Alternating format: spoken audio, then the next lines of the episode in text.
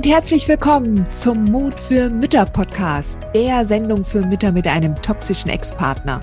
Ich bin Heidi Duda, Buchautorin, Coach und Gründerin von Midlife Boom. Ich zeige dir Wege auf, wie du dem Gefühl der Hilflosigkeit im Alltag oder auch im Familiengericht Lebewohl sagen kannst und endlich wieder in deine Stärke kommst, damit du zum Leuchtturm für dein Kind wirst.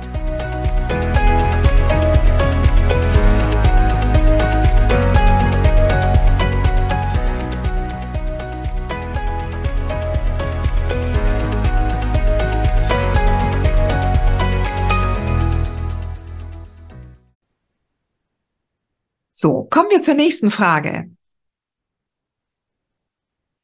In einem Video hattest du erwähnt, dass Mütter aufpassen sollen, nicht als Helikoptermutter dazustehen und abgestempelt zu werden.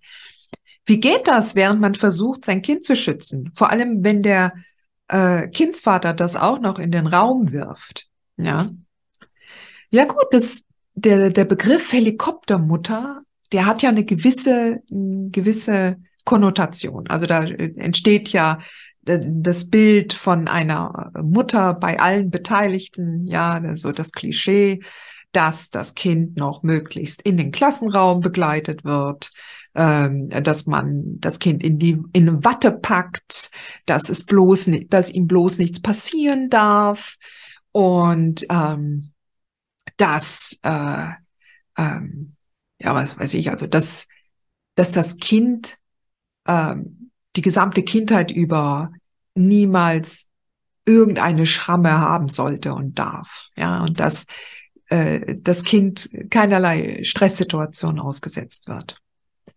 Ähm, und klar wird ein toxischer Kindsvater versuchen, genau dieses Klischee zu bedienen. Ja.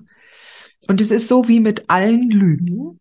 Ja ähm, dass du einerseits äh, äh, das mit einem Achselzucken quittieren kannst, ja, und aber auch dir anschaust, ähm, wie alt die Kinder sind und dann entsprechend da deine Haltung einnimmst.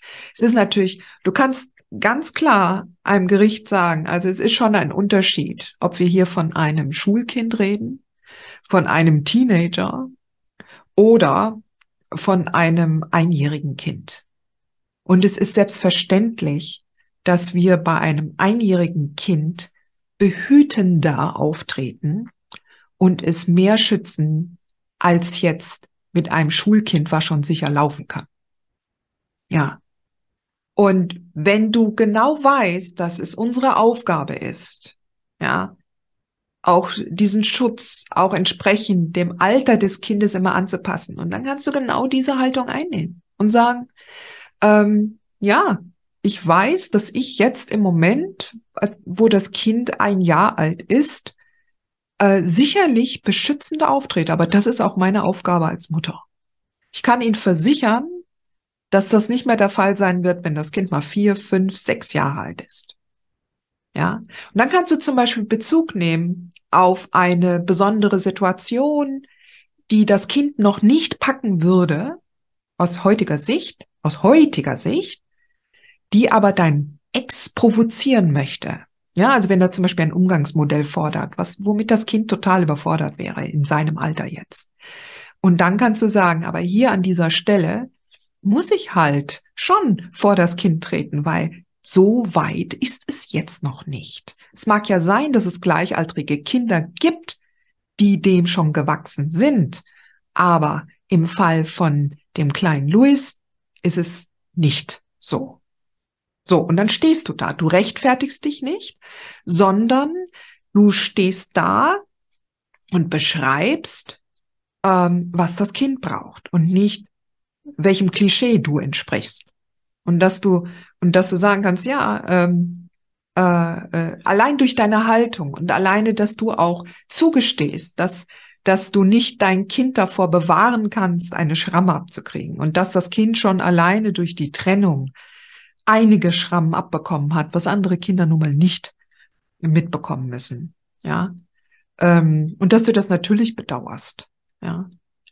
Aber jetzt geht es darum, dass bestimmte Schrammen, die, ver vermeidbar sind, auch vermieden werden.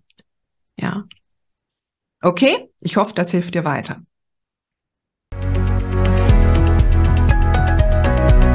Hat dir diese Folge gefallen? Dann freue ich mich, wenn du diesen Kanal abonnierst, damit du auch keine neue Folge mehr verpasst. Und solltest du noch nicht den Mutmach Freitag abonniert haben, dann lade ich dich herzlich ein, das hier auch nachzuholen. Du findest in den Show Notes unten den Link dazu. Der Mutmach Freitag ist etwas ganz Besonderes. Jeden Freitag bekommst du dann in deine E-Mail-Inbox eine Information, wenn ich jetzt zum Beispiel einen neuen Blogartikel geschrieben habe. Oder du erfährst weitere hilfreiche Tipps und Werkzeuge, die das Wochenende für dich einläuten. Ich freue mich, wenn du mitmachst und wünsche dir noch einen wunderschönen Tag.